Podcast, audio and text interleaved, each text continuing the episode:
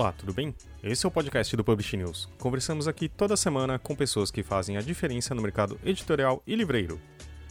Fundada em 1896, a International Publisher Association, IPA, nasceu com o propósito de garantir que todos os países do mundo mostrassem respeito pelos direitos autorais e pela Convenção de Berna, que deu norte às questões de direitos do autor no mundo.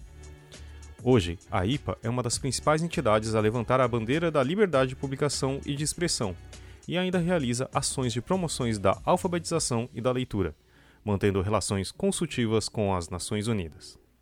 Agora, pela segunda vez da história, a associação será comandada por mulheres. É que seus membros elegeram Boudoir Al-Qassimi para o cargo de presidente e Karine Pansa como vice.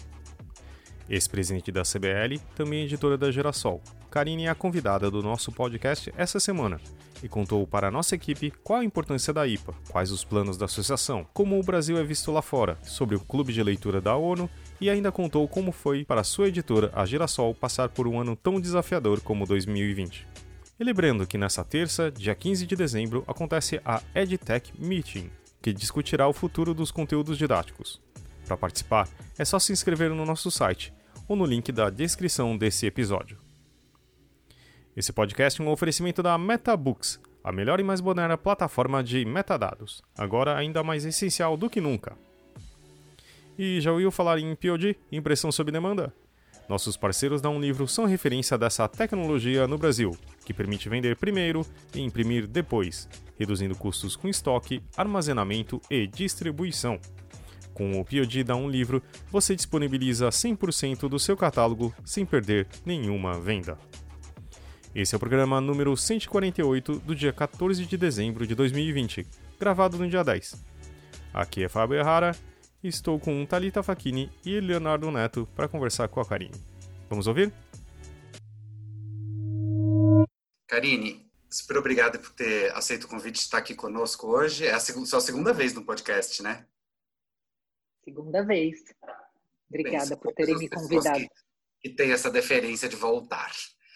É, você, uh, você foi recentemente. Eu me lembrei de uma história, na verdade, olhando aqui agora para seu, para sua carinha, me lembrei de, uma, de um dia que a gente estava em Frankfurt e você veio muito feliz me contar é, que a Bodur é, Al-Kazimi tinha sido eleita vice-presidente da, da International Publishers Association, também conhecido como IPA, e que você fazia parte do conselho. Isso eu acho que foi em 2018, talvez. E aí agora, a notícia mais recente é que a, Bodur subiu de cargo, foi, pra, foi eleita presidente, e você agora é a vice-presidente dela. É, eu queria que você falasse um tiquinho assim, o que, que é a IPA, é, quais são as principais bandeiras, e depois, é, para você contar para a gente quais são, o que vai nortear essa administração é, Bodur Carini. Legal, Léo. É, eu devo ter contado porque a gente passou por um momento em que a Budur chegou na IPA, né, enquanto eu ainda fazia parte do comitê executivo, ela não fazia parte. Ela também é editora de livros infantis, né, a inserção dela na no mundo editorial foi através dos livros infantis. E a gente teve uma, uma sinergia muito boa. Eram duas mulheres, ela era presidente da, da, da União de Editores uh, nos Emirados Árabes. Eu estava, quando a gente se conheceu, eu era presidente da CBL. Então, eram duas mulheres do mundo editorial, uh, livros infantis, liderando uma, uma instituição né, de, de livros. Então, foi, foi muito bacana essa, essa primeira, esse primeiro contato que a gente teve. E, e a gente trabalhou bastante, porque trazer uma mulher para uh, a, direção da International Publishers Association era como aquela coisa do tipo gostaríamos muito de fazer, né? Porque a gente teve como presidente em 2008, se eu não me engano, a Ana Maria Cabanejas, que é uma argentina, e, e, depois disso era só homem, homem, homem, a diretoria toda era homem, homem, homem. Então, começar a trazer mais diversidade para o nosso mundo lá da IPA foi era um objetivo e isso foi acontecendo com o passar do tempo. Então, pedindo Uh, atendendo aí o teu pedido, vou falar um pouquinho sobre o que, que é a International Publishers Association. É uma associação internacional de editores. Então, ela nada mais é do que como se fosse a União Internacional de, de Editores que, que congrega a maioria, hoje são muitos países uh, que congrega todas as associações. E isso serve para quê? Né? A gente se pergunta para que que serve. Serve para falar em termos internacionais e, e, globais sobre alguns pontos importantes dentro da edição. O primeiro deles e mais importante é o direito autoral. Então, a IPA tem uma, um trabalho perante a, a Organização Mundial de Propriedade Intelectual que faz todas as discussões relacionadas ao direito autoral. Então, é uma, uma instituição, a ONG é uma instituição da, que vem da ONU, né? Então, uh, é onde todas as primeiras decisões relacionadas à propriedade intelectual são, são tomadas. Então, por exemplo, um exemplo recente que a gente consegue visualizar é o Tratado de Marrakech. Então, ele foi todo discutido dentro dessa, dessa instituição chamada Organização Mundial de Propriedade Intelectual. O segundo uh, não menos importante assunto que, que é tratado é com relação à liberdade de expressão né, e à liberdade de publicação. Existem muitos países no mundo que não têm essa liberdade garantida. Né? Aqui no Brasil, a gente tem alguns perrengues, mas grande parte da nossa da nossa liberdade de expressão é garantida, né? A gente tem essa garantia através da Constituição, com a isenção dos impostos e tudo mais. Então, o segundo ponto que a gente trabalha muito é a liberdade de expressão. A IPA tem um, um prêmio, que é chamado Prêmio Voltaire, que todos os anos premia pessoas que tenham lutado e, e estejam nessa, nessa, nesse momento de desenvolver cada vez mais a liberdade de expressão. É um prêmio muito conceituado mundialmente. A terceira, uh, o terceiro pilar que a, que a IPA trabalha é com relação a, a, ao desenvolvimento da leitura, da literatura e, e toda a parte de desenvolvimento de literácia, né? Que também super é, é, trabalhado. E dentro deste pilar é que a gente entra no mundo dos, objetivos de desenvolvimento sustentável, que provavelmente a gente vai falar mais para frente. Então, são três grandes pilares que são trabalhados internacionalmente e, e, vão chegando nos países depois de toda essa discussão internacional. É um trabalho bem bacana. Você falando, né, e, e lembrou da, da, Ana Maria, que foi presidente de fato lá em 2000, 2008, você estava com a data certa na cabeça aí. É, eu me lembrei de uma, de uma matéria que eu fiz é, diretamente lá de, Fran, de Charja, desculpa, é, e que eu apontava um certo é, uma certa descrição no feminismo da Bodur, né? Que é uma, uma pessoa que tem uma postura feminista, é, mas que ali é, naquele momento era um feminismo. Ela foi discreta ao, apontar isso, né? E ela ela dizia no final de, da, da, da, conferência de editores da Feira de Charja é, ela tentava para que no, durante os, os, os, eventos da jornada é, tinham passado pelos palcos nove homens e oito mulheres. E ela, era, ela foi aplaudida por isso. Né? Ela vem de um país é, profundamente marcado por tradições, é, muitas vezes consideradas por nós, pelos nossos olhos ocidentais, como machistas. É, e aí é, eu vejo ela comemorando muito isso no, na, nas declarações que ela deu assim que foi eleita presidente, é, desse, dessa postura mesmo feminista dela, né, de dizer, de conversar de igual para igual com os homens, é, e é uma postura louvável isso. É, vocês, cele, vocês celebraram essa, esse feminismo? Vocês se, se hermanaram aí é, nesse sentido? É, eu acho que esse, esse, essa sensação que você tem é exatamente aquilo que ela gosta de, de passar. Ela trabalha pelo desenvolvimento uh, da mulher dentro do mercado, não só dentro do mercado inter, uh, editorial, mas do mercado como um todo, né? Uh, como a gente sabe, a Budur ela é, ela é filha de um, de um sheik, do, do ruler de, de Sharjah, Então, essa, essa posição machista tem toda uma questão ali hereditária, né, cultural, e que ela tem que desconstruir isso. E ela tem feito isso de uma maneira exemplar. Tanto é que ela, ela fundou recentemente, acho que faz dois anos, eu não lembro agora a data, o Publish Her, né, que eu não sei se vocês conhecem, mas é assim, é uma, é uma ação uh, de editoras que, que estão dentro do mercado. Então, ela chama as editoras a estarem presentes, a, a, a divulgarem o seu trabalho, a mostrarem que são tão competentes quanto. Né? Então, isso é, é, é muito louvável dentro do trabalho dela. Ela realmente acredita que a mulher pode fazer igual ao homem, né? E eu também acredito nisso, tanto é que eu trabalho da mesma maneira como como qualquer outra pessoa. Mas ela tem uma questão do feminismo muito, muito forte e eu acredito que seja por conta dessa geração cultural, dessa, dessa herança, perdão, cultural que, que ela tem. E recentemente no Publisher a gente fez uma, um, um programa de mentoria. Uh, então foram convidadas algumas mulheres líderes dentro do, do mercado que dedicaram algumas horas do seu tempo para falar com editoras júniores que têm a intenção de crescer dentro desse, desse ambiente.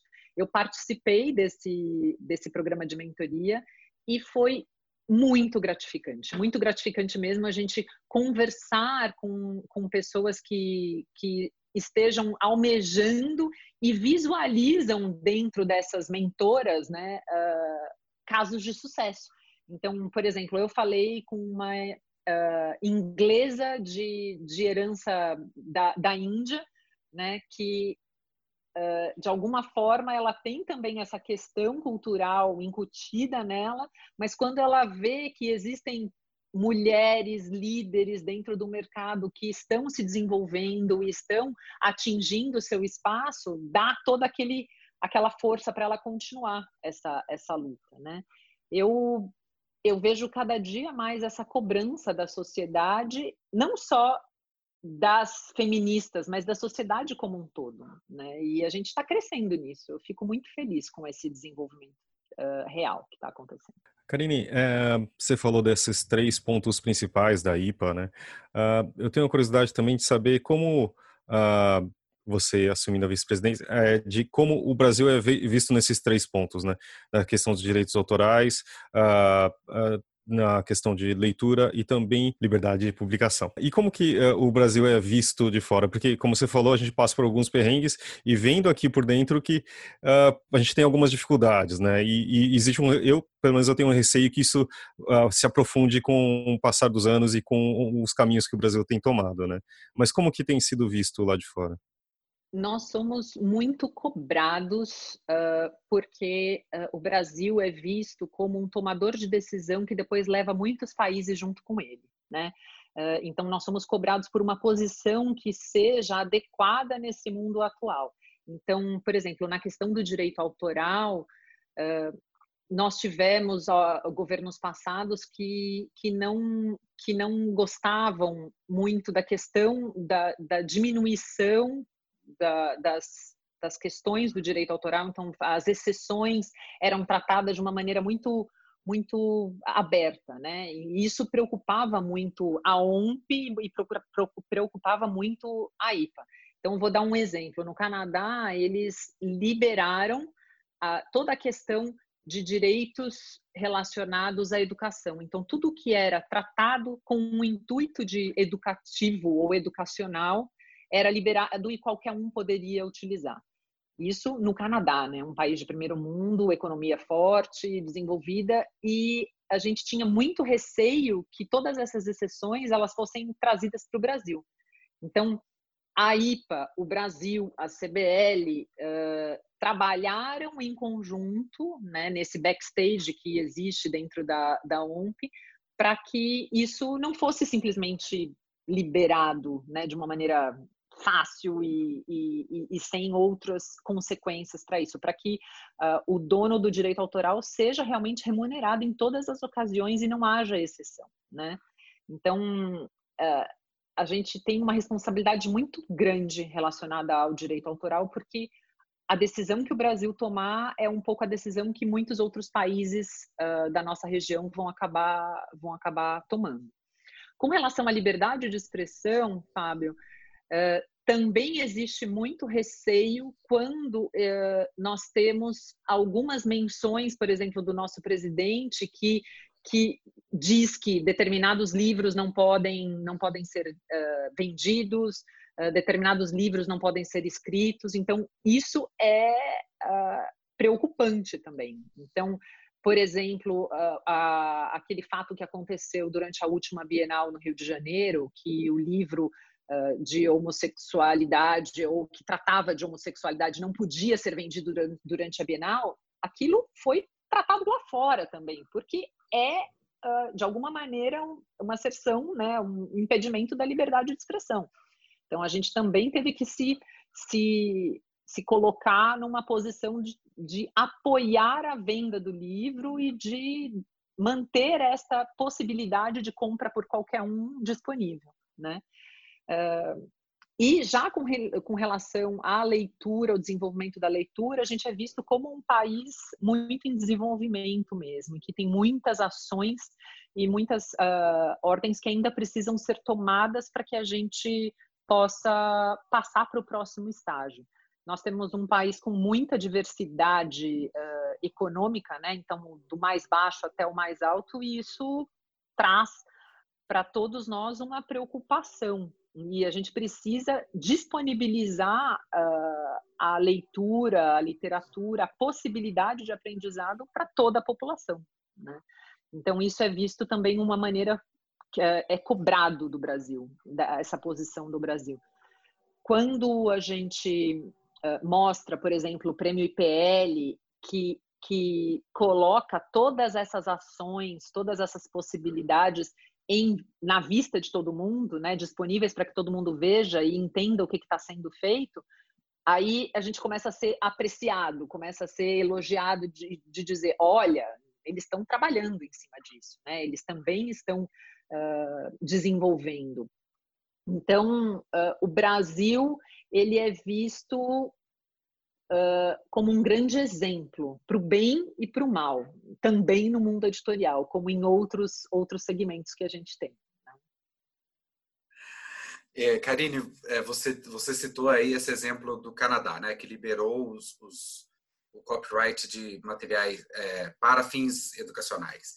Existe atualmente no Brasil algum projeto que ameace de, de alguma forma é, os, o, o, copyright é, do jeito que a gente conhece ele hoje?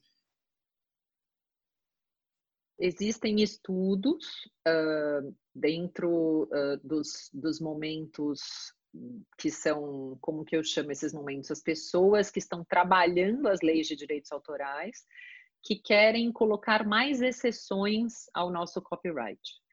E, e, a, e, a, e, o aumento dessas exceções preocupa muito a indústria editorial, porque se eu me colocar, né, então do lado do editor, eu vou dizer assim, bom, eu vou produzir conteúdo educacional, uh, para quê? Se isso vai estar livre e disponível para todo mundo a qualquer hora, né? Uh, o autor nessa hora ele tem que ser remunerado e, e se ele, se isso está disponível para os fins educacionais, é muito difícil de você controlar. Então, isso está sendo trabalhado no âmbito da, da Organização Mundial de Propriedade Intelectual, sim. E isso não é só no Brasil que acontece, existem alguns países que, que discutem essa possibilidade. E, e, e, é isso que acontece nas reuniões que existem, existem reuniões uh, de quatro a seis vezes por ano de uma, uh, de uma uh, que, de um momento da OMP que se chama SCCR, é, que todos os países, os 97 países que participam dessa, dessa organização, cada um coloca a sua opinião, os seus pontos positivos e negativos, para que isso possa ser discutido e chegar a uma conclusão conjunta. É, mas existe sim esse risco. Nós, nós temos que, que continuar falando uh, a favor da, da, da, permanência de apenas algumas exceções que sejam cabíveis dentro do mercado editorial. Porque no Canadá, uh, acabou acontecendo um esvaziamento da indústria editorial uh, no Canadá. Então, eles usam uh, muito o conteúdo da indústria francesa e da indústria americana, mas a produção local foi muito esvaziada, porque não existe nenhuma nenhuma garantia de que o editor e, e o, o, detentor desse direito, o autor, ele vai receber por isso. Né? Então, é, é uma questão importante.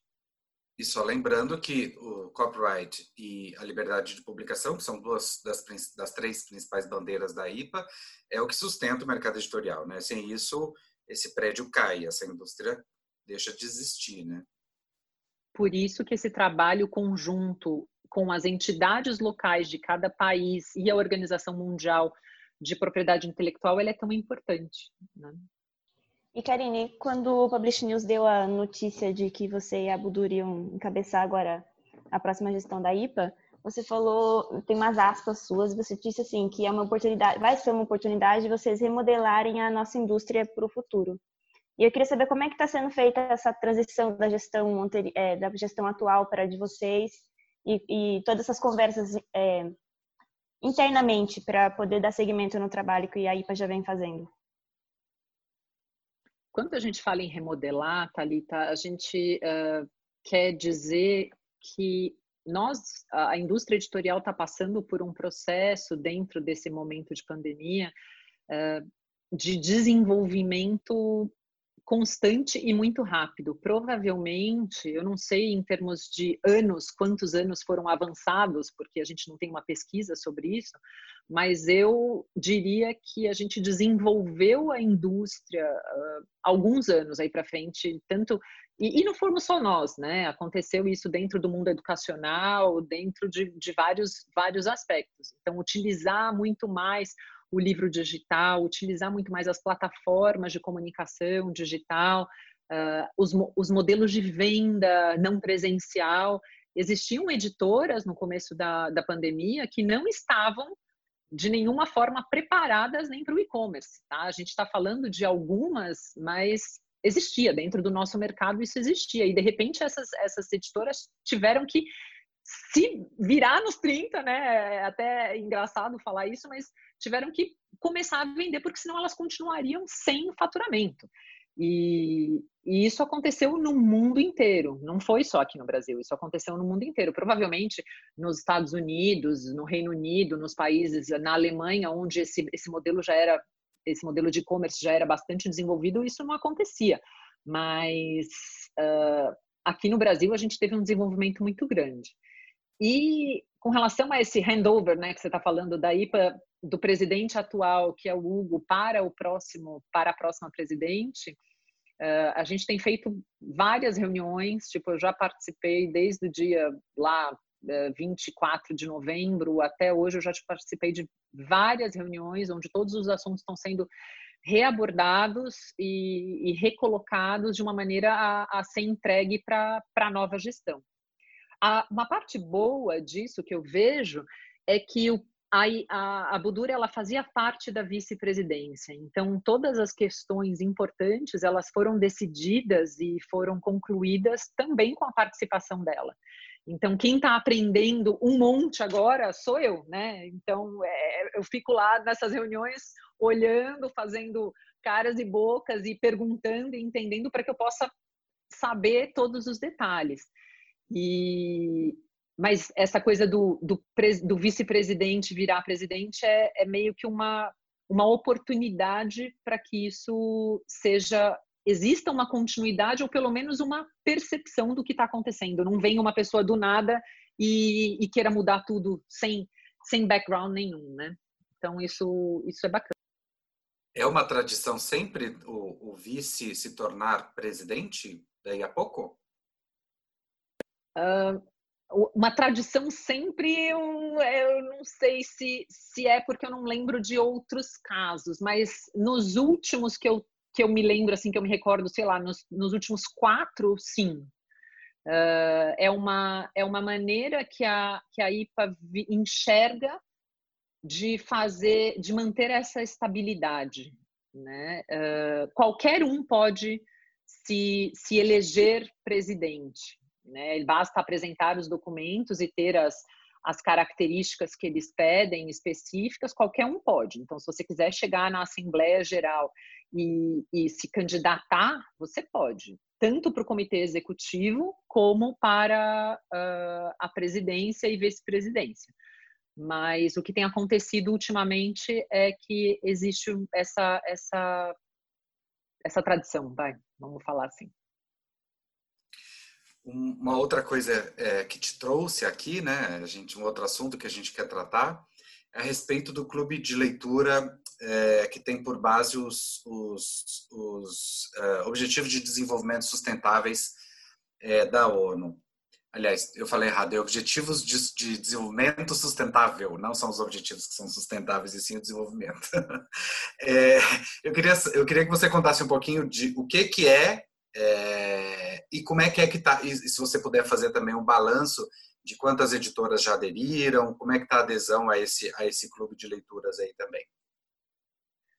Um, o Clube de Leitura Objetivos de Desenvolvimento Sustentável é uma ação conjunta da, da IPA junto com a ONU uh, para tratar, para fazer com que a população local ela esteja ciente de que em 2030 a gente vai ter uh, um marco importante dentro da, da sustentabilidade no, no, mundo, né? Então, mas isso uh, não é uma coisa que apareceu do nada nem que vem do nada, né? Isso tudo começou lá em 92, na Rio 92, quando a gente teve a primeira convenção uh, de sustentabilidade aqui no, no Brasil, que tra trabalhou também no, no âmbito da ONU, lá se, lá se discutia uh, questões ambientais. Depois a gente teve a Rio Mais 20, que, que ab abriu um pouco mais essa visão e, e, e colocou também o, a inclusão social como uma questão de desenvolvimento. Né? E depois da Rio Mais 20 entrou essa agenda com os 17 Objetivos de Desenvolvimento Sustentável. Então, é, uma, é um assunto que vem se tratando mundialmente já há bastante tempo e que busca uh, objetivos muito claros e, e importantes. Então, uh, o que, que foi pensado? Não adianta só eu falar para adultos que, que eu preciso ter um mundo sustentável, né? um mundo onde eu consigo explorar hoje e daqui a 10 anos essa exploração continua sendo sustentável. Então, eu tenho que falar também para as crianças. Então, o, o objetivo foi criar uma lista de livros infantis que falem sobre pelo menos um dos, dos, dos 17 objetivos. Então, por exemplo, erradicação da, da perdão, erradicação da fome, uh, problemas com a água, uh, uh, igualdade social, igualdade de gênero, né? Então, todas essas questões sendo tratadas em livros infantis vão trazer para as crianças um conhecimento e, e um, uma maneira de tratar muito comum, né? Muito simples e, e, dentro da realidade de cada um. Então, dentro dessa lista, uh, que, que a ONU está sugerindo que aconteça, nós fizemos o seguinte. Então, a gente teve o convite da IPA para fazer esse, essa lista aqui no Brasil. Depois que as seis línguas oficiais foram uh, uh, executadas, nós tivemos esse, esse, esse convite. A CBL, a Finilige, a FEBAB e também o Clube de Leitura Leiturinha estão juntos nessa, nessa ação. Então, a gente, uh, o, a Finilige, ela entra através do IBBY, né, que é a, que é a Federação Internacional dos Livros, dos livros Infantis, entra fazendo a seleção desses livros. A CBL disponibilizou toda a plataforma para que esses livros fossem colocados de maneira organizada, uh, para que eles possam ser vistos e julgados, né? Uh, a FEBAB na divulgação dentre os, os bibliotecários e toda essa conscientização da importância dos livros. E a Leiturinha entrou como patrocinadora desse, desse projeto porque a gente precisava de recursos para viabilizar isso. As inscrições estão abertas até o dia 16 de dezembro, para que os editores possam se inscrever e colocar os seus livros. A inscrição é gratuita pode ser feita no, no site da CBL ou no site Clube de Leitura ODS, que é Objetivo de Desenvolvimento Sustentável, uh, .org.br. E lá o editor ou o autor coloca o seu livro uh, com todos os dados, todas as questões pertinentes. Os livros têm que ser comercializáveis, porque não adianta nada eu colocar um livro que foi editado há muito tempo atrás e que não pode ser comprado e que a criança não pode ler. E, enfim, no dia 16 a gente vai ter uma, uh, uma finalização e aí começa a parte de, de da, da Finilige, que é de escolher quais são os livros que vão entrar para essa lista. Até agora, nós temos uma diversidade de editores enorme. Eu fiquei ontem surpresíssima com a, com a, a lista de editores, então não existe concentração. Eu fiquei muito feliz. Existem autores também que estão inscrevendo seus livros diretamente. E até ontem a gente tinha quase 400 inscrições, então são 400 livros dentro do mercado agora, né? Então a gente nem está chegando perto ainda da, da finalização. 400 livros de algum dos temas infantis, né? Então isso eu vejo como um número excepcional, muito bom mesmo. Assim, a gente está muito contente com isso. Aí eu acho que eu respondi todas as suas perguntas, né? E lembrando que, a gente, que esse programa vai ao ar na segunda-feira, então até a próxima quarta-feira, dia 16, os editores e autores têm a chance de se inscrever. E aí é, ficou uma dúvida: é, esses livros depois vão, vão, vão, vão ser comprados ou vão só compor essa lista para que pessoas falantes da língua portuguesa possam comprar esse livro? Ou vai ter de fato um clube, é, uma troca de, de, de, esse livro vai ser esses livros vão ser distribuídos para crianças é, que falam, falem língua, a língua portuguesa pelo mundo? Nesse primeiro momento, Léo, não existe nenhuma intenção de compra ou nenhum programa que vá comprar esses livros. Porém, esses livros, como esse tema é importantíssimo e está sendo tratado em vários âmbitos, uh, a gente acredita que a lista vai ser um, um norteador para escolhas, tanto compras de governo compro, como compras uh, municipais, escolas que estejam trabalhando esse tema. Então, você estar nessa lista provavelmente já vai, já vai significar um caminho a menos para que o seu livro seja escolhido para qualquer que seja o objetivo. Uh, dentro das bibliotecas, a gente espera que existam compras das bibliotecas uh, para esse para essa lista, porque as bibliotecas, a FEBAB, ela já vem trabalhando esses objetivos de desenvolvimento sustentável já há mais tempo do que a gente vem falando sobre isso. Então a FEBAB faz parte de um comitê dos ODS, né? Então é um assunto que já vem sendo tratado há algum tempo. Então agora que a gente trouxe esse esse esse tema à tona, mas é um, uma possibilidade de visualização dos, dos livros e, e, possibilidade de compra também futura, né? Então é, é uma indicação, porque ele já vai estar tá pré-selecionado, pré-curado pela Finilige, né? Que, que, que tem essa, essa capacidade é, indiscutível. Uh, Karine, agora assumindo um dos múltiplos papéis que você tem, né? Você também está à frente de uma editora, né? Da Girassol. Uh, e esse ano foi uma montanha russa, né? É o mínimo que pode dizer disso, de, de uma incerteza muito grande.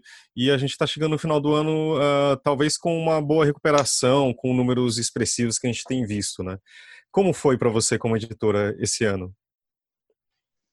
Olha, Fábio, foi um, um, grande susto. Eu entrei em janeiro tendo consciência um pouco dessa da, da, do vírus, né, o que estava acontecendo, do Covid, porque a gente faz compras de, de livros na China e, e lá já se falava disso. Então eu lembro de estar dentro do meu editorial dizendo assim: Ih, vamos ter problema de entrega de livro, e vamos pensar uh, que maneira que a gente vai fazer para pôr outros livros no lugar.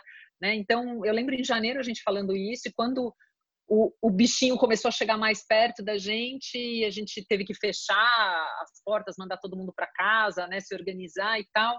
Eu lembro de falar: tá bom, gente, vamos lá, daqui 15 dias a gente está de volta. Né? E, e esses 15 dias aí, a gente está em dezembro e, e, e, tem só uma parte da equipe que está uh, dentro do escritório. Então foi muito desafiador ficar dois meses uh, num faturamento ínfimo, porque até as pessoas se darem conta de que aquele produto pode ser comprado também pela internet, né? Pode ser uh, encontrado em outras possibilidades, ou por WhatsApp, ou até os, as livrarias começarem a atingir novamente o seu público, isso demorou um pouco. Mas de alguma maneira eu digo que eu esperava que fosse ser pior o resultado, pelo menos dentro da, da minha, da minha, do meu cercadinho, né? Dentro da minha casa. Eu me surpreendi com, com as vendas de internet, porque eu sempre costumava falar que os meus livros eles eram vendidos uh, através de, de compra de impulso, onde a pessoa olhava o livro e se admirava por ele, e aí ela ia comprar, mas uh, na verdade isso mudou com o tempo. As pessoas começaram a, a se preocupar em, em, achar o livro e, e poder comprar ele também de outra maneira. Então deu uma recuperada, mas ainda precisamos vender um pouquinho mais até dezembro. Até o final do ano a gente ainda precisa vender um pouquinho mais. os números da lista do, do, de mais vendidos do Publish News é, tiveram um salto aí com essa Black Friday. Foi bom para vocês também? Você já tem esse retorno das livrarias? Foi muito bom, Léo, para nós. Uh, também juntou nesse meio tempo algumas feiras que estavam acontecendo online, né? A feira da USP, a, a Flipostos. Então a gente teve uma venda online uh, melhor do que aquela que a gente esperava. Não chegou, no nosso caso, não chegou a ser muito melhor do que o ano passado, mas eu acredito que, que tem a ver também com a, com a possibilidade de venda fora. Né? O ano passado, a Black Friday também aconteceu em lugares físicos, né? não era só na internet. O nosso livro era muito vendido também em lugares físicos. Então, eu acho que é um desenvolvimento do, pelo menos, do mercado de livro infantil. Ele está aprendendo algumas coisas que a gente não, não sabia que podiam acontecer. E vejo isso de maneira super positiva. E, e, você, o Fábio muito bem disse, né, que você tem vários papéis, né? E você, por muito tempo, teve o papel, você usou o chapéu de presidente da CBL, que é uma entidade que, que congrega não só editores, mas também livreiros, distribuidores e tudo mais. É, me parece, eu, e, e você me corrija se eu estiver fazendo essa leitura errada, que os editores encontraram um certo caminho para fazer seu livro chegar aos leitores, né? As, as, as livrarias é, virtuais, exclusivamente virtuais, estão é, ganhando terreno, que a gente sabe muito bem disso, né? Players importantes e grandes estão ganhando espaço, é, e os editores estão conseguindo escoar essa, essa sua produção. Agora tem um elo da cadeia, que são os livreiros, e pensando os livreiros, livreiros de, de, de loja física, de, de argamassa e tijolo, né? É, você vê o, o, você usando o ex-chapéu, que já não é mais seu, né, de, uma, de, de, presidente de uma entidade que congrega não só editores, é, mas pensando nesse elo da cadeia que, que são os livreiros, você vê um futuro para essa turma? Ah, sim. Eu, uh, eu, eu acredito que todo mundo acaba encontrando o seu, o seu novo caminho, o seu novo nicho e, e mercado, né? Eh, então, se os editores encontraram, eles estão vendendo diretamente, eles estão vendendo através desses, desses canais de e-commerce e também nas livrarias. As livrarias, eu vejo elas muito mais focadas no seu regionalismo. Né? Então, a, as livrarias de bairro, as livrarias que, que tem um público cativo, uh, todas elas elas acabam encontrando o seu o seu o seu caminho.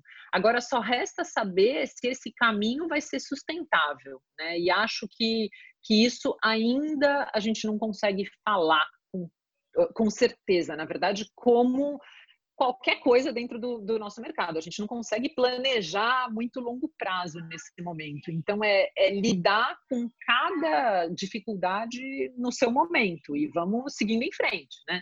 Passar esses nove meses, eu acho que já foi grande esforço. Agora, manter o negócio sustentável, aí vai ser de cada um. Mas eu acredito que existe sim possibilidade, sem dúvida nenhuma. Léo, você quer começar, já que você está com o microfone aberto para fazer indicação, Léo? Começar, Fabinho? Por favor. Eu vou fazer duas indicações. É, para quem mora em São Paulo, de, é, eu não sei se vai para São Paulo inteiro, imagino que não, mas tem uma pamonharia. Vocês sabem que eu sou goiano e eu adoro pamonha. e eu sou muito exigente com pamonha. Então, pamonha, pamonha, pamonha tem que ser pamonha boa. E eu descobri uma pamonha da dona, pamonharia da dona Ziza, que entrega pelo iFood. Olha, a pamonha não chega a ser uma pamonha perfeita, mas tá quase.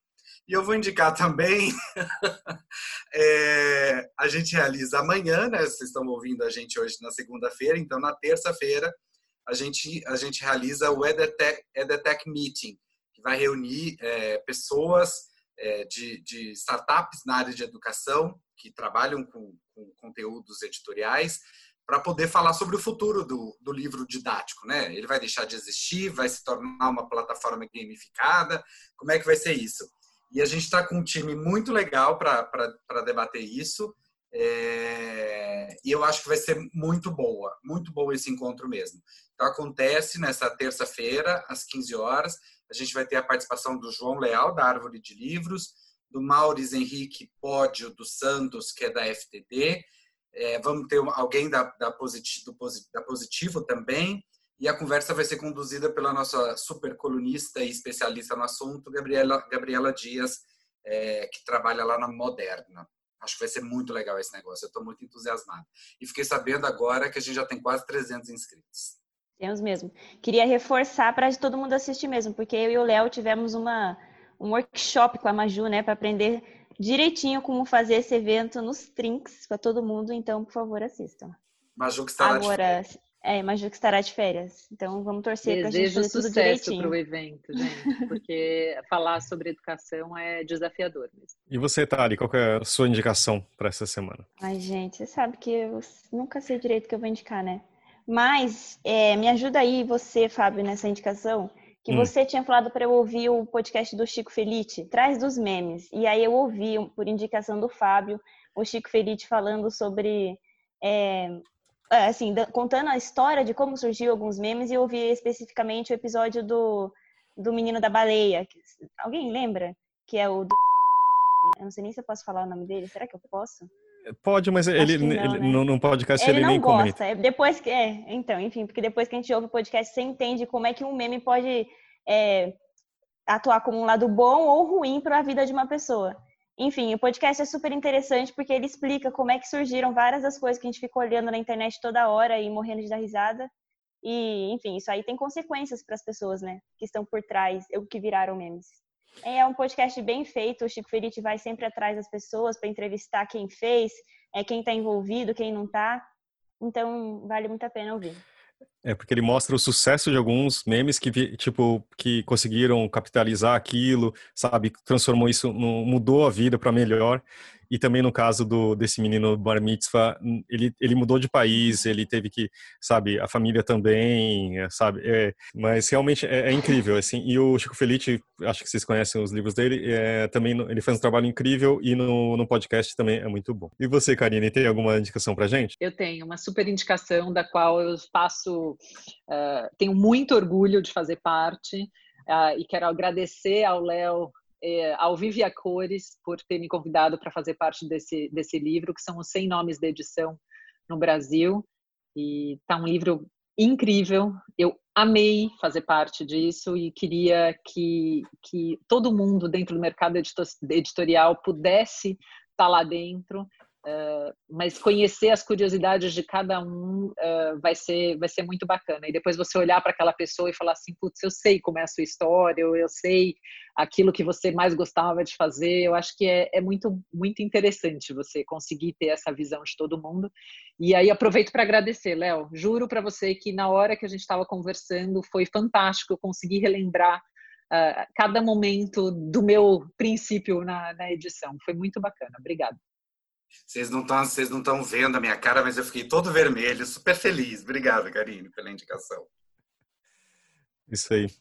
E eu queria terminar também indicando dois podcasts. Um é do que é só tem no Spotify, que chama Vidas Negras, uh, que é muito bacana. É, ele fala sobre as vidas negras e também um pouco. O primeiro episódio conta muito do, do, do Thiago Rogero, que faz o podcast, conta um pouco da história dele, mas também passa por duas escritoras, que é a Carolina Maria de Jesus e a Eliana Alves Cruz. É muito bom, é, eu acho que vale a pena mesmo dar uma ouvidinha. E tem outro que pode parecer surreal, não sei se vocês conhecem. Vocês lembram da música Winds of Change? Que era uma musiquinha que tinha um, um assobiozinho, tipo.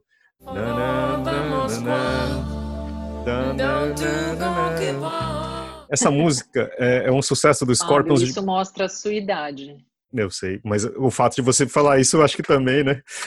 Entregamos todos aqui. Mas... Ai, tô rindo sozinho aqui. a Thalita, acho que é a única que tava. O que, que vocês estão falando? Mas é, o que é, e o, o cara que idealizou o podcast, ele ouviu uma história que a música não foi composta pelo Scorpions, mas pela CIA, como propaganda política, porque foi bem na época da queda do Muro de Berlim, etc, entendeu?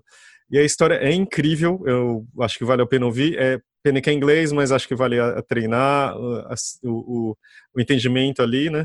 Mas é muito, muito legal. Eu entendi Cia cantora, mas não. Não, não, CIA, CIA. A Central de Inteligência Americana. É uma história, é muito, muito doido. Não, e não é piada, é sério. E ele vai atrás de tudo, Sim, vai atrás das pessoas. Mas, só quanto ao spoiler, a CIA tinha departamentos, ou tem, não sei, né? uh, que fazem esse tipo de propaganda cultural, entendeu? Então, eu não cheguei no final, estou economizando. Sabe aquela coisa que você assiste só aos poucos aproveitando? Eu ainda nem sei como vai acabar essa história, mas é muito bom. Tá bom? Acho que é isso, né, gente? Temos um programa, Fabinho? Acho que sim, né, Léo? Quero agradecer muito a Karine e parabéns pela nova posição. Mais uma Obrigada, aí nessa trajetória incrível. E Boa sorte e obrigado pela presença aqui. Obrigada pelo convite. É, é uma honra estar aqui novamente. Gosto muito de vocês. Admiro o trabalho do Publish News desde o primeiro dia e continuemos. Aqui estamos. Então tá bom. Tali, Léo, obrigado, gente. Até semana que vem. Tchau. Até semana que vem.